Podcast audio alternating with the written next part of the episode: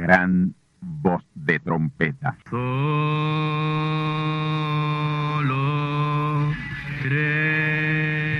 Saludos amigos y hermanos radioyentes. Están ustedes en sintonía con la audición radial Gran Voz de Trompeta, con el mensaje final de Dios al mundo, a la iglesia y a su pueblo escogido.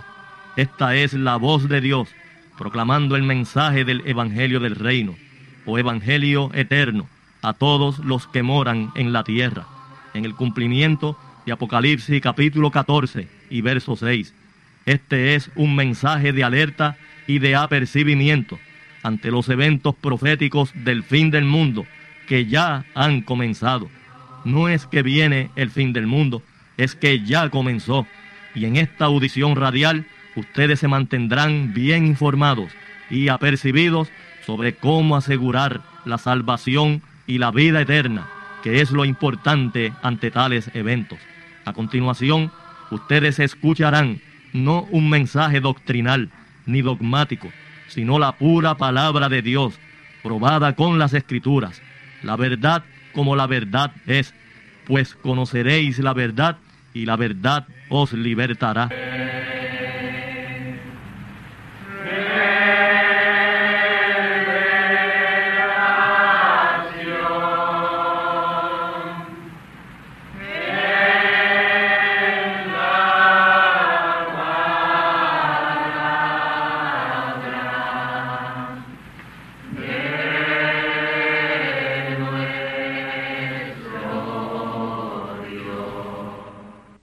A continuación, ustedes escucharán parte de la biografía del gran profeta mensajero William Marion Branham, la cual esperamos les ayude a conocer mejor la trayectoria física y espiritual de tan vindicado y ungido siervo del Altísimo Señor, a quien Dios acompañó de manera sobrenatural desde el mismo día de su nacimiento.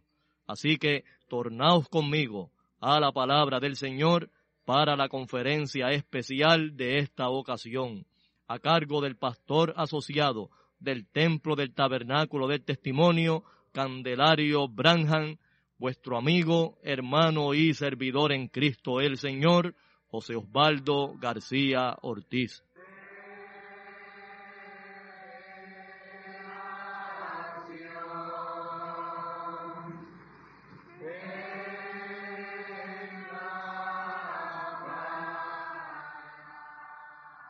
Y ahora la segunda parte. Escuchemos. Gloria a Dios. Al pasar por la ciudad, desde el aeropuerto rumbo al hotel donde se iba a hospedar, el profeta se sorprendió al ver tanta gente por doquier. Ustedes saben que Bombay es una de las ciudades más habitadas del mundo entero. Y en ese tiempo, hermano, habían unos 400 mil habitantes en toda la India, pero hoy en día sobrepasan el billón de habitantes. Es la segunda nación más superpoblada del mundo entero. Y el profeta se sorprendió al ver tanta pobreza allí en las calles. Él se había criado en un ambiente de mucha pobreza y había visto extrema pobreza en el África, en el sur de los Estados Unidos, entre las comunidades de la raza negra, pero nada se comparaba a la extrema pobreza que vio allí en la India gente por doquier, hasta niños mendigando en las calles, no por dinero, sino por comida, por la extremada hambruna que cubría el país. Y eso es lo que sucede en esas ciudades, ¿verdad? Sí, superpobladas. Por eso nunca fue la perfecta voluntad de Dios que el hombre se aglomerara, amén, o se amontonara en un mismo lugar. Le hacen Génesis para que ustedes vean el mensaje, el mandato que Dios le da al hombre de que hinchiera la tierra. O sea, que se esparciera sobre ella, no que se amontonara, como lo hace el hombre que literalmente viven unos encima de otros hoy en las grandes ciudades. Y eso es lo que trae tanta criminalidad, tanta contaminación, tanto pecado. Amén. Y hambruna y escasez sobre los pueblos del mundo. Los gobiernos tratan de remediar los males de la sociedad, pero no van a la raíz de los problemas, mis hermanos, por desconocer la palabra de Dios. Amén. Una vez el profeta se registró en el hotel, salió de inmediato a una cena que le habían coordinado con el alcalde de Bombay, oficiales del gobierno y con el primer ministro de la India, llamado Jawaharlal Nehru. Amén, quien hablaba muy bien el idioma inglés. Al otro día, el profeta tenía programado su primer día de campañas. Amén. Y por orden del gobierno, habían prohibido la celebración de cualquier tipo de actividad pública al aire libre. ¿Saben por qué, mis hermanos? Porque a principios de año había visitado una eh, predicadora estadounidense de apellido Daud, esa, esa ciudad de Bombay, para disque celebrar unas campañas de sanidad divina. ¿Y saben qué pasó, hermano? En lo más que hizo énfasis esta señora fue en pedir dinero, en hacer recolectas de dinero. Imagínense ustedes, hermano, un país, una gente que se está muriendo de hambre, que no tenía ni siquiera comida para comer. Amén. Y ahora viene esta mujer a pedir, a hacer eh, recolectas de dinero. ¿Saben qué sucedió, hermano? Una persona de la audiencia le lanzó un ladrillo que la golpeó en la cabeza y quedó inconsciente allí en la plataforma. Y esto ocasionó un motín en la reunión que inclusive eh, le causó la muerte a dos hombres que murieron apuñaleados. Por esta razón, el gobierno local prohibió todo tipo de actividad así al aire libre. Y, miren, miren lo que sucede, hermano. El profeta ya había planeado por el mes de febrero hacer este viaje a la India. Amén. Pero él tuvo una visión poco antes de salir en el viaje, donde veía a un varón bien delgado, con la vestimenta típica de los hindúes, que le decía al hermano Branham en la visión, no vaya todavía a la India, déjelo para más adelante. Amén. Y, y miren, hermano, eso era Dios cuidando al profeta, porque poco tiempo antes de tener esa visión, era que había sucedido este motín en la actividad o campaña de esta señora. Así que, hermano, Dios ahí estaba librando al profeta. Amén de que ocurriera en su campaña algo similar a lo que había pasado con esta mujer.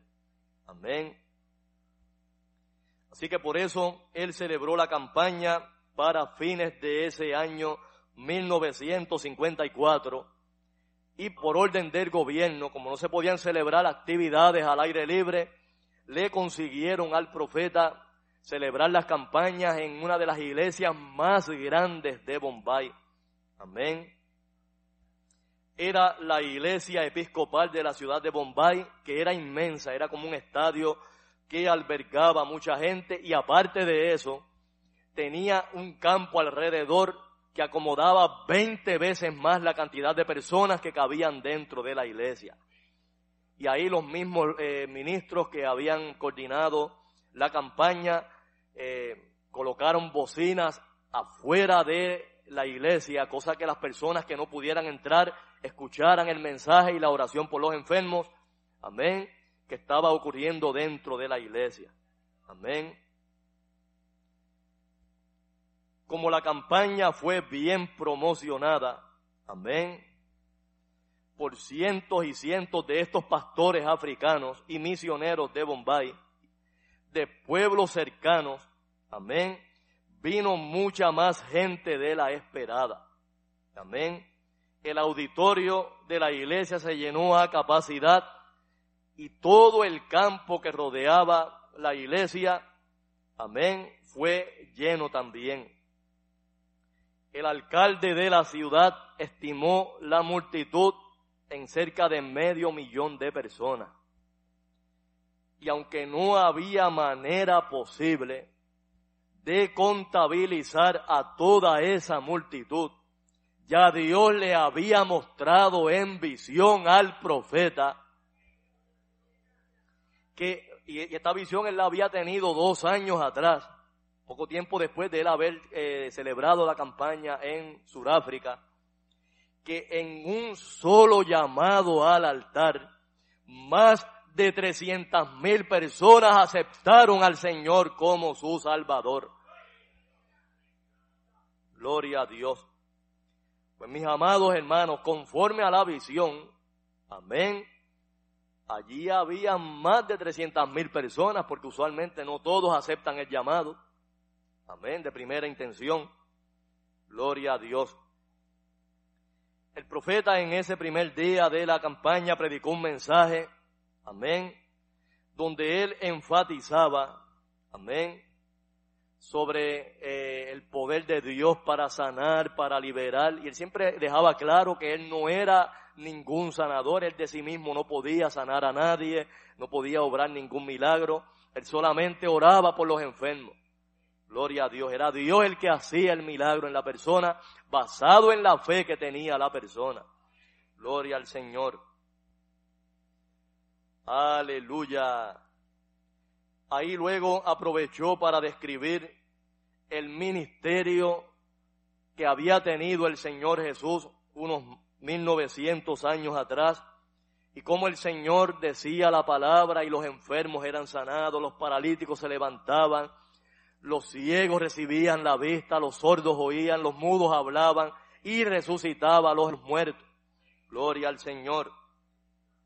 E inclusive manifestaba la señal mesiánica, el discernimiento de los corazones por la palabra, tal como lo hizo con Natanael, tal como lo había hecho con el apóstol Pedro, tal como lo había hecho con la mujer samaritana en el pozo de Samaria.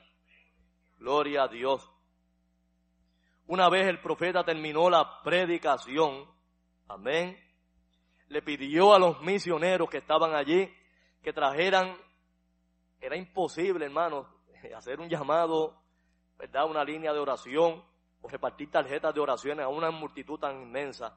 Pero le pidió a los misioneros que trajeran allí de la concurrencia aquellas personas que tenían los padecimientos más severos. Amén para el profeta orar por ellos. Gloria al Señor. Mis amados hermanos y mis amigos a través de la onda radial, uno por uno, según iban pasando frente al profeta, eran discernidos, amén, los corazones por la palabra, pero de manera perfecta. Gloria al Señor. Inclusive el profeta hasta discernía por la palabra y mediante visión el nombre de las personas, el lugar de procedencia y en ocasiones hasta de las tribus que provenían. Como estos nombres hindúes son un poco difíciles de pronunciar, el profeta lo que hacía era que los deletreaba. Amén. Y eran deletreados con precisión. Ni una sola letra fallaba en el nombre de la persona. Gloria al Señor. Continuaron pasando a través de la fila de oración y en eso viene una madre con su pequeño hijo a la plataforma. La multitud estaba bien atenta, amén, y concentrada en todo lo que sucedía allí en la plataforma. A través de un intérprete, la dama le explicó al profeta que su hijo había nacido sordomudo. Amén. Y el profeta, como había predicado, ¿verdad? En su mensaje anterior, que en su ministerio se estaban repitiendo las mismas clases de milagros y sanidades que habían ocurrido en el ministerio del Señor. Allí tenía un ejemplo de ello. En el ministerio del Señor Jesús habían sido sanados sordomudos. Amén. Gloria a Dios. Y ahí el profeta comenzó a orar por el niño. Amén diciendo las siguientes palabras. Gloria al Señor. Y cito, Señor, tú le prometiste a los creyentes, amén, que si nosotros pedimos algo en el nombre de tu Hijo, le sería dado. Así que para que esta gente sepa que tú eres el único Dios viviente, y verdadero. Yo te estoy pidiendo que este espíritu de sordo mudez deje a este niño ahora en el nombre de Jesucristo. Gloria a Dios. Una vez el profeta terminó la oración, se paró detrás del niño y aplaudió con sus manos. Amén. Y el niño al oír por primera vez en su vida algún sonido, amén, brincó del susto y miró hacia atrás al profeta. Amén. Y ahí enseguida empezó a pronunciar unos sonidos en su idioma. Amén. Y empezó hablando con mucha dificultad como el que está empezando a hablar. Y el profeta le puso el micrófono, pero a medida que hablaba se iba aclarando su voz. Amén. Gloria al Señor. Aleluya. Mis amigos y mis hermanos, cuando aquella enorme audiencia, amén, la más grande a la que el profeta le hubiese predicado en su ministerio, escuchó la que estaba dentro allí del auditorio y también la que estaba afuera a través de las bocinas, a este niño hablando, amén. Ahí estallaron en vítores y tremenda alabanza y glorificación a Dios. Amén. La multitud era tan ruidosa, mis hermanos. Amén que apenas le impedían al profeta hablar. Gloria al nombre del Señor. Y como ellos estaban hablando en su propio idioma, amén, sin embargo, se escuchaba al unísono, amén, especialmente la gente que estaba afuera, que era mucho más numerosa que la que estaba dentro del auditorio, Amén. Pronunciando el nombre Branham. Tal como él lo había visto en la visión. Aleluya. Gloria al nombre del Señor. Miren si la algarabía fue tan grande que el profeta tuvo que parar de orar por los enfermos la gente deliraba en alabanza. Amén.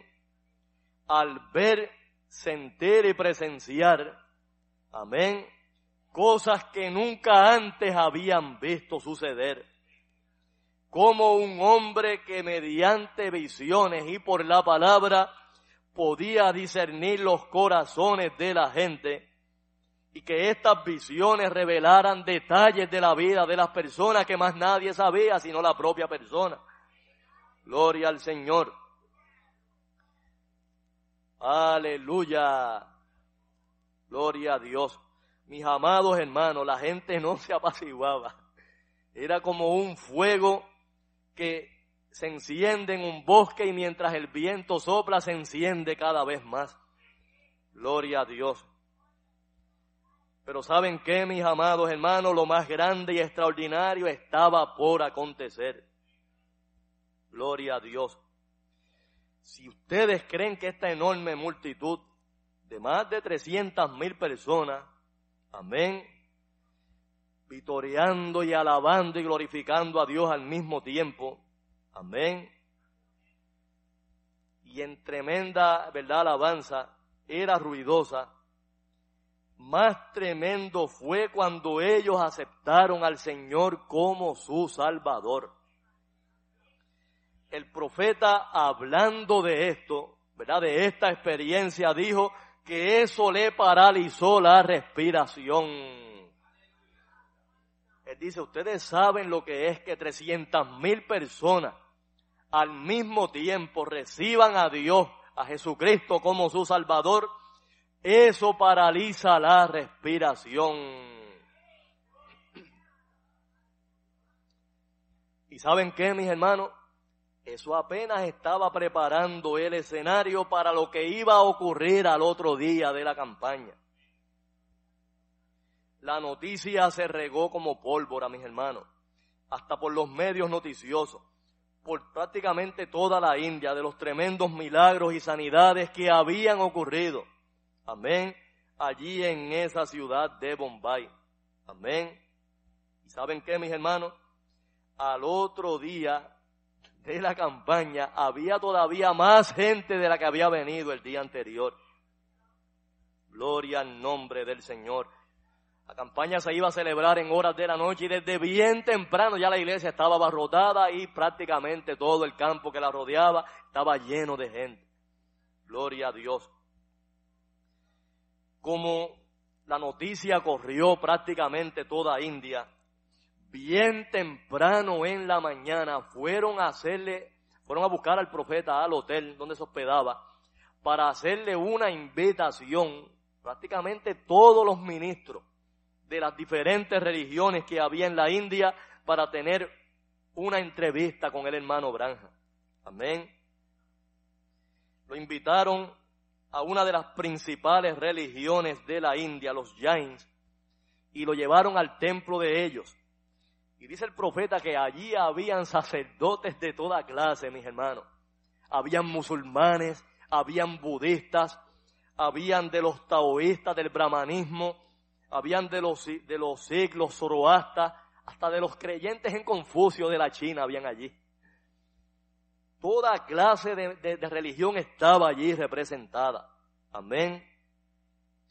Como habían celebrado esta entrevista a manera de rueda de prensa, en esta iglesia de los Jains, el monje jainista, como era la sede, ¿verdad?, de su iglesia, fue el primero en entrevistar al hermano Branja y comenzó a bombardearlo con una serie de preguntas una tras otra y casi no le daba oportunidad al profeta de responder. Lo primero que le preguntó fue esto. Le dijo, ¿por qué si Estados Unidos dice ser una nación cristiana, por qué lanzaron la bomba atómica sobre Japón, matando más de cien mil personas en dos ciudades y matando gente inocente? Y ahí enseguida, sin darle oportunidad al hermano Braham de responder, le hace otra pregunta. ¿Por qué si ustedes dicen, si esa nación dice que es una nación cristiana, ¿por qué le permiten a las mujeres andar casi desnudas por las calles? Y ahí cuando el profeta tuvo la oportunidad de responder, le dijo, no todas las personas en América viven bajo los principios del Evangelio del Señor Jesucristo. Y ahí un sacerdote brahmanista le preguntó, si Jesús era tal hombre santo como ustedes predican, ¿por qué tuvo que morir? Y el profeta respondió que Jesús no era un hombre común y corriente, no era un hombre ordinario, sino que era Dios mismo manifiesto en carne humana. El Espíritu Santo que es Dios se hizo carne en su Hijo Jesús y Él murió por los pecados del hombre para redimirlo y que así el hombre tuviera vida eterna. Por eso el único requisito que Dios le pide al hombre es que crea en la obra redentiva que Él hizo para que fuera salvo. Gloria al nombre del Señor.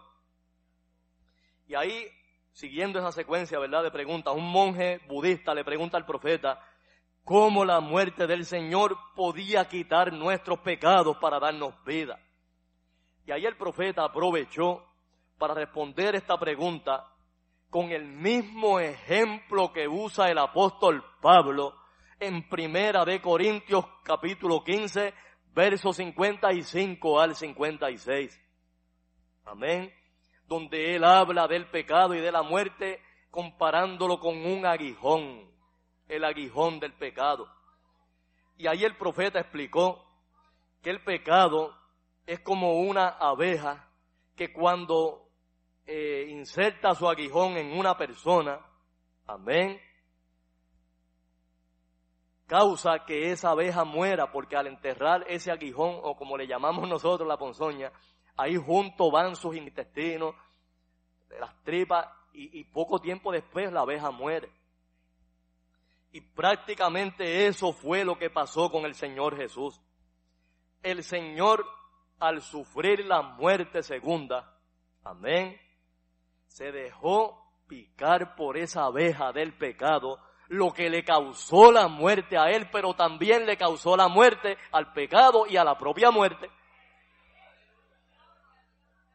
Así que con la muerte suya destruyó a la propia muerte. Por eso la muerte segunda ya no tiene potestad sobre ningún hijo de Dios. Que crea su palabra y que crea esa obra redentiva hecha por el Señor. Aleluya. Luego de eso, un líder de los Sikhs, otra, otra secta religiosa de la India, le pregunta al profeta, ¿y por qué si Jesús murió y resucitó, por qué no podemos verlo? Oigan la sabia y tremenda respuesta que dio el profeta a esta pregunta. El profeta dice, y cito, voy a citar textualmente las palabras que él dijo allí. Yo sé que el Jesús que les ha sido predicado y presentado a ustedes a través de los misioneros y de los eh, predicadores que, que han venido aquí a predicar en la India, a través de sus tratados, de sus panfletos y a través de sus prédicas. Amén. En sus hospitales, en sus escuelas y orfanatos. Amén. Y yo respaldo todo eso. Estoy de acuerdo con eso, con esa obra misionera, no solamente aquí, sino en el resto del mundo. Pero Cristo no les ha sido presentado a ustedes todavía en su totalidad. Ustedes no han visto todavía al Señor Jesucristo completamente. Si ustedes vienen a la reunión esta noche, ustedes verán al Señor Jesucristo presente en su poder sobrenatural. Yo los invito a que vengan. Y saben qué, mis hermanos y mis amigos, todos aquellos ministros, todos aquellos sacerdotes aceptaron la invitación. Todos fueron a la campaña del profeta en esa iglesia episcopal en Bombay, India. Gloria al Señor. Mis amados hermanos, como la noticia de lo ocurrido en la primera noche de servicio se había propagado prácticamente por toda la India, en este segundo servicio había todavía más gente que la noche anterior. Y ya el profeta había tenido en la visión, amén, que la cantidad de personas que iba a aceptar al Señor iba a duplicar la cantidad de personas que había recibido al Señor en esa primera eh, reunión que había tenido. Gloria al Señor. En esa profecía el profeta dice, ustedes saben lo que es que 300 mil personas vengan a Cristo al mismo tiempo, eso paraliza la respiración. Y luego él dice, en esa reunión que viene, amén, se duplicará esa cantidad. Yo me guío por una visión. Gloria a Dios. Así que hermano, había más de medio millón de personas allí en ese segundo día de campaña. Gloria a Dios. Miren si había tanta gente que al profeta le tomó dos horas en poder cruzar la multitud que había fuera de la iglesia, en el enorme campo que había alrededor de la iglesia. Una escolta de policías le abrían paso a través de la multitud para que él pudiera pasar y entrar al auditorio. Gloria al nombre del Señor. Dos horas en cruzar la multitud. Amén. ¿Y saben qué, mis amados hermanos? Cuando el profeta entró al auditorio, las primeras cuatro filas del frente estaban ocupadas por policías. Él no se explicaba por qué había tanto policía en las primeras cuatro filas de esa iglesia episcopal. Y en la próxima fila, en la quinta fila, ¿sabe quiénes estaban mis hermanos? Llenaban toda esa fila un montón de sacerdotes, de monjes, amén, de ministros, de todas las religiones habidas y por haber allí en la India.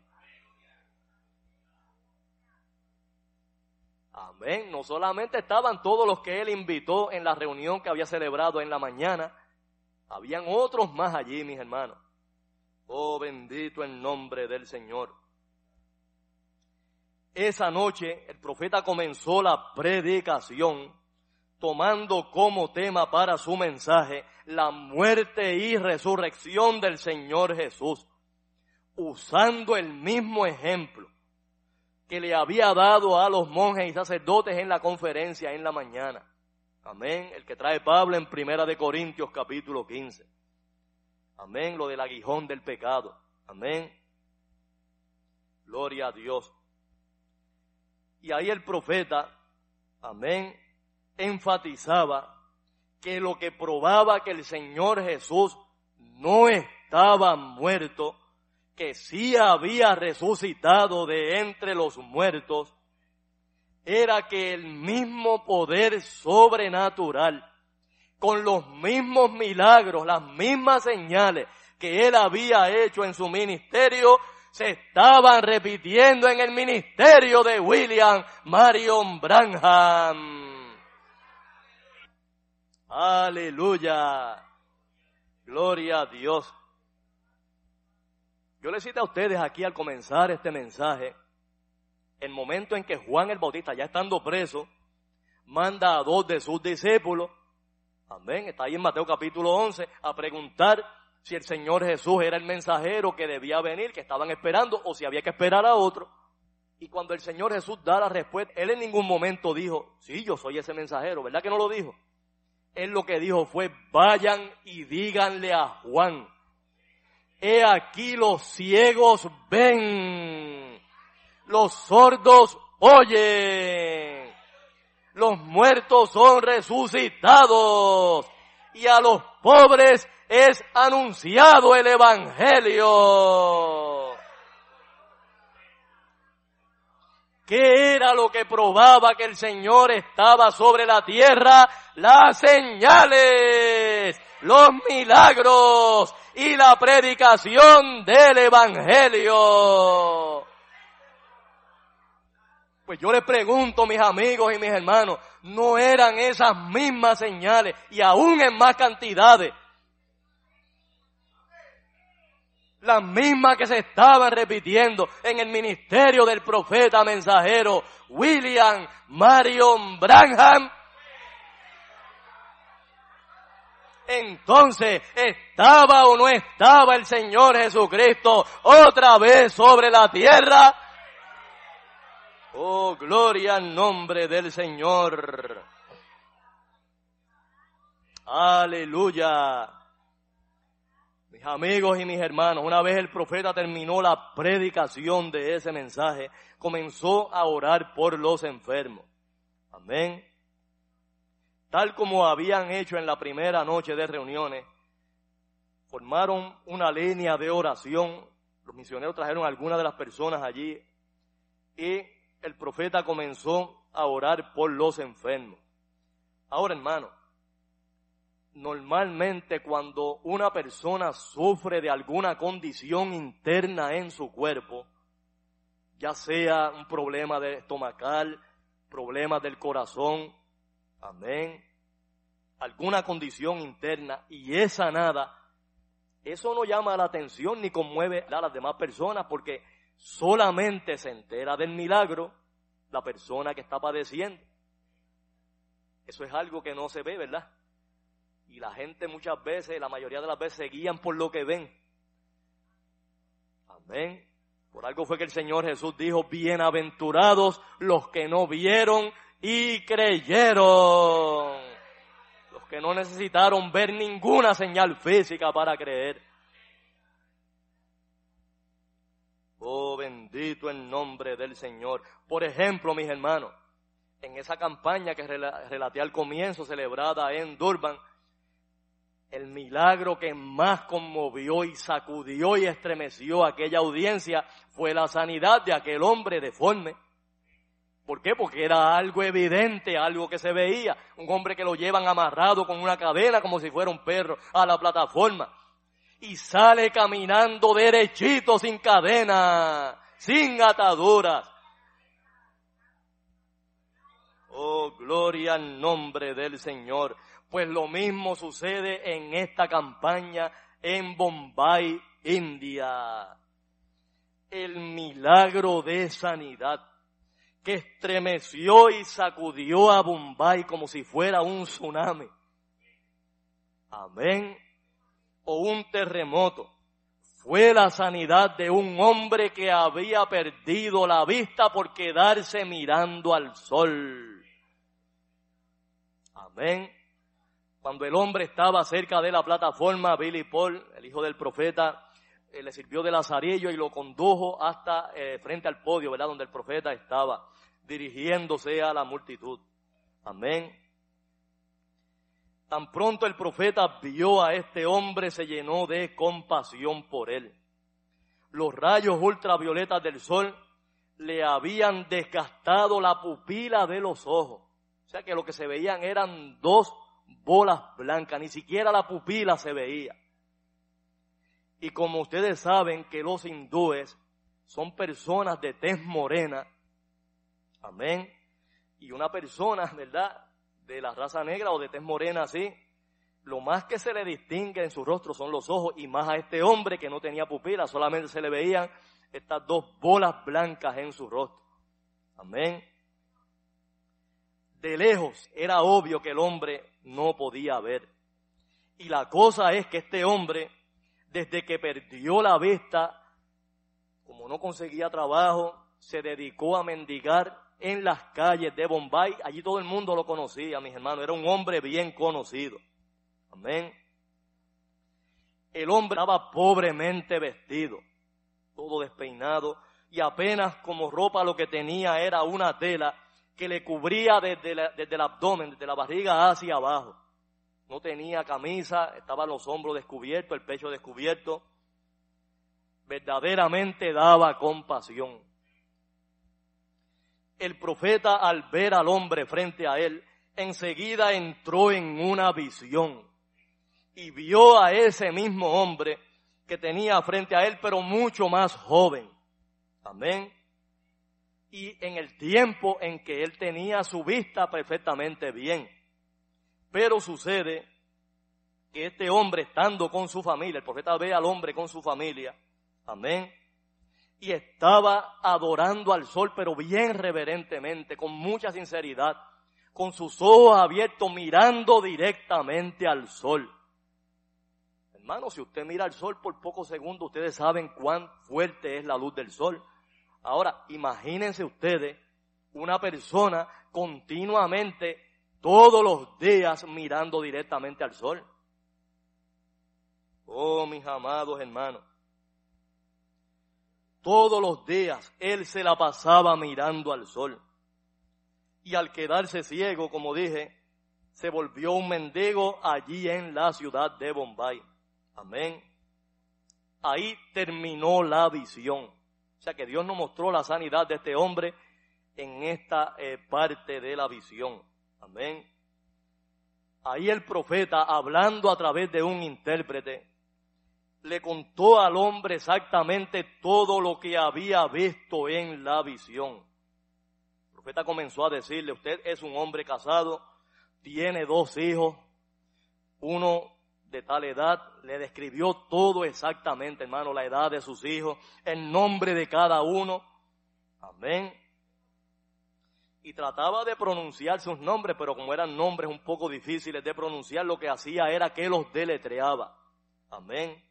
Gloria al Señor. Ahí el profeta le dice, usted es un hombre religioso y muy sincero en lo que cree. Usted es un adorador del sol. Hace 20 años atrás usted se puso a adorar al sol mirándolo directamente. Y eso causó que perdiera la vista completamente. ¿Es eso correcto? Y el hombre en su idioma dijo que esa era la pura verdad. Amén como el profeta no vio la sanidad de este hombre en la visión, lo que iba a hacer era orar por él, pidiendo a Dios que tuviera misericordia y seguir orando por las demás personas. Porque ustedes saben que ya había sucedido en campañas anteriores donde Dios mostraba la sanidad de la persona más adelante. Gloria al Señor. Pero mientras se disponía a orar por las demás personas, ahí de, inmediato entró en visión.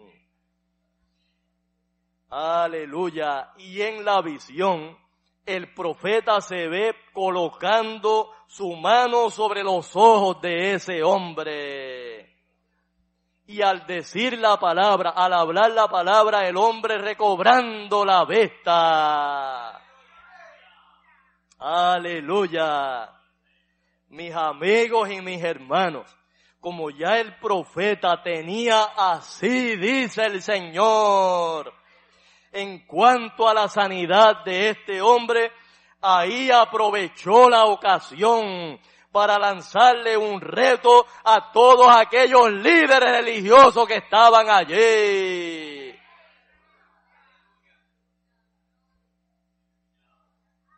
Oh, gloria al Señor. Escuchen cómo les dijo el profeta. Caballeros de las religiones de la India, esta tarde en la reunión que sostuve con ustedes, ustedes me decían de cuán grandes son sus dioses y de cuán insignificante es el Dios de los cristianos. Ahora yo quiero preguntarle a ustedes, ¿qué han hecho sus dioses por estos pasados 20 años en favor de este hombre? si ustedes reclaman tener la verdad, si ustedes reclaman estar en lo correcto, ¿por qué sus dioses no han podido darle la vista?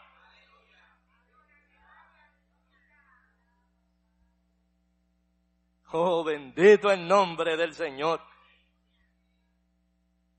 Y allí los retaba cada uno. Ustedes budistas que reclaman tener la religión verdadera. Ustedes musulmanes y los mencionaba a todos los que estaban allí. Amén. Y les decía, yo reto al, al ministro budista a que venga aquí, se pare delante de esta audiencia. Y si su Dios, si Buda es el Dios verdadero, si su religión es la religión verdadera, que venga aquí al frente y le dé la vista a este hombre y yo de hoy en adelante seré budista. Y lo mismo lo hizo con los musulmanes. Amén. Y los retaba a todos, vengan aquí, el que sea, el que le dé la vista a este hombre, yo de hoy en adelante seré un miembro de esa religión. Y oigan lo que dijo, mis amados hermanos. Si eso sucede, ustedes pueden sacarme a patadas de la India como un falso mensajero. Hermanos, para decir unas palabras ante más de medio millón de personas, hay que saber dónde uno está parado, ¿sabe? y qué es lo que uno ha creído y en quién ha creído. Oh, gloria al nombre del Señor. Y los retaba, mis hermanos, tal como hizo Elías con los Baales en el monte Carmelo. ¿Qué pasa con ustedes? ¿Por qué no vienen aquí? Tienen miedo, no se atreven. ¿Por qué están tan asustados? Dice el profeta que nunca había escuchado una gente más silenciosa que la que escuchó allí. Estaban petrificados en su silla, ninguno se atrevió a levantarse. Y ahí el profeta le dijo a la audiencia, ¿saben por qué no vienen? Porque no pueden hacerlo. Ningún hombre puede darle la vista a este hombre ni yo tampoco. El único que puede hacerlo es el mismo que se la dio. Dios.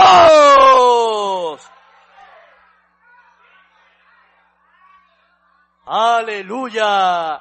Y Él no solamente puede darle la vista, sino que también puede darle la salvación. Aleluya. Gloria al nombre del Señor. Y ahí le dijo, yo puedo probarles a ustedes que Dios le va a dar la vista a este hombre porque ya Él me lo mostró en visión. Y si eso no sucede, ustedes me pueden sacar a puntapiés de la India. Oh, gloria al nombre del Señor.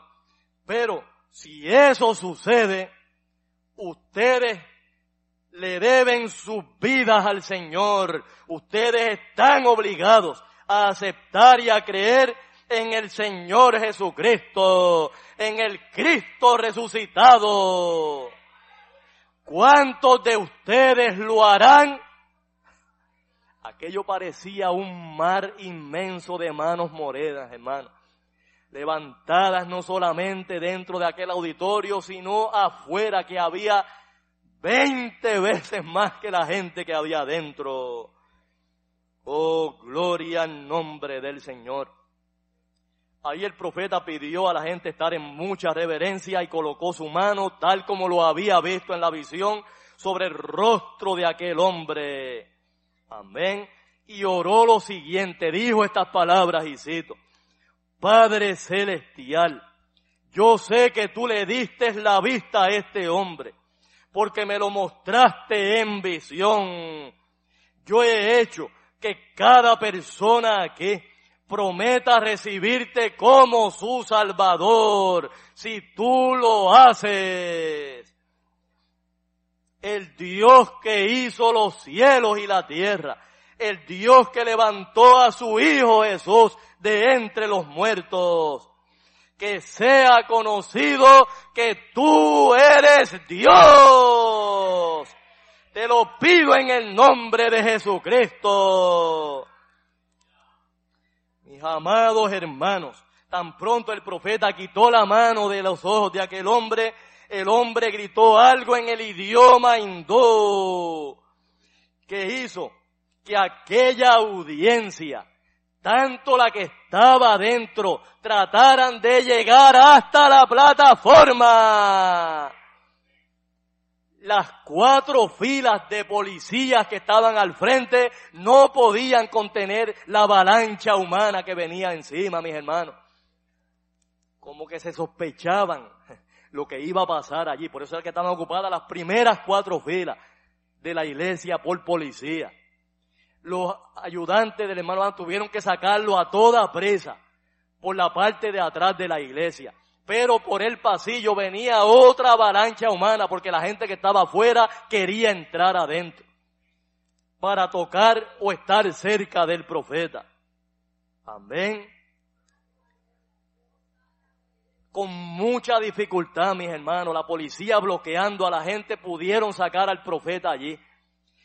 Y a pesar de que eran tantos policías, la gente hacía lo indecible por llegar ante él tratar de tocarlo, tratar de, aunque sea tocar eh, eh, su, gabán.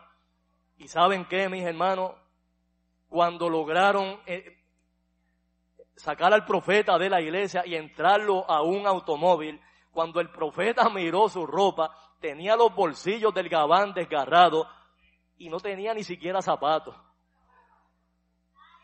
Ante el tumulto de la gente, por poco lo dejan sin ropa en la India. Qué diferencia a la misionera americana, Mrs. Dowd. A Mrs. Dowd le lanzaron con un ladrillo, pero al profeta por poco lo desnudan allí en la India. ¿Por qué, mis hermanos? Porque Dios había vindicado su palabra y había probado ante más de medio millón de personas que Jesucristo es el mismo ayer, hoy y por los siglos. Gloria a Dios. Ese es el poder de Dios que rompe toda cadena, que rompe toda atadura y que sigue liberando hoy, que sigue sanando hoy. Solamente cree y todo es posible. Aleluya. Bendecidos del Señor. Gloria al nombre de Dios. Aleluya. Gloria a Dios. Y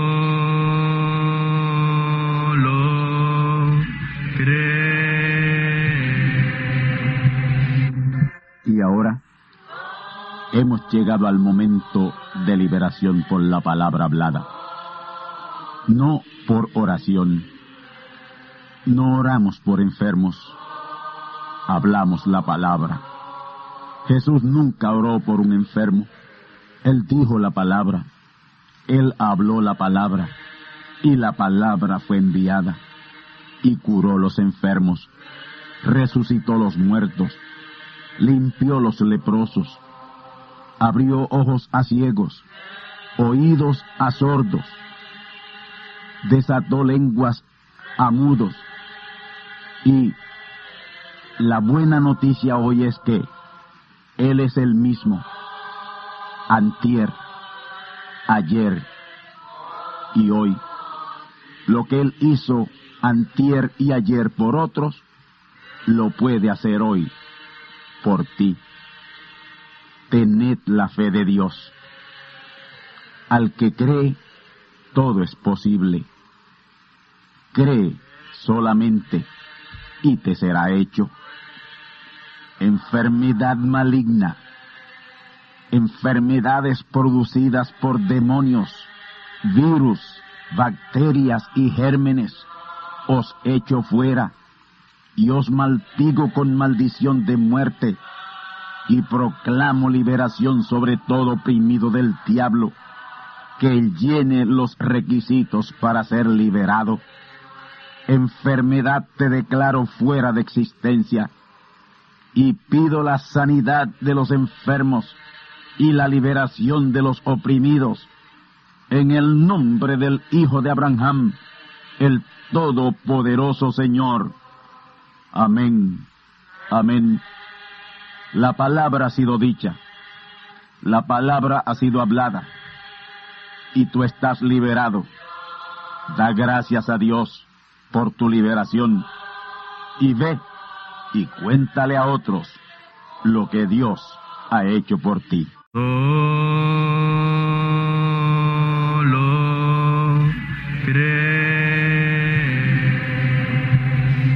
Amigos y hermanos radioyentes, han escuchado ustedes la audición radial Gran Voz de Trompeta y nuestra dirección postal es Gran Voz de Trompeta, apartado 1630, Canóbanas, Puerto Rico 00729.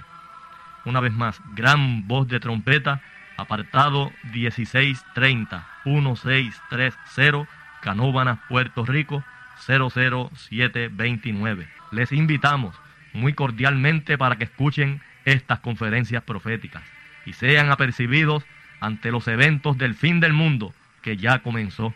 Les deseamos pues ricas bendiciones en Cristo el Señor. Amén.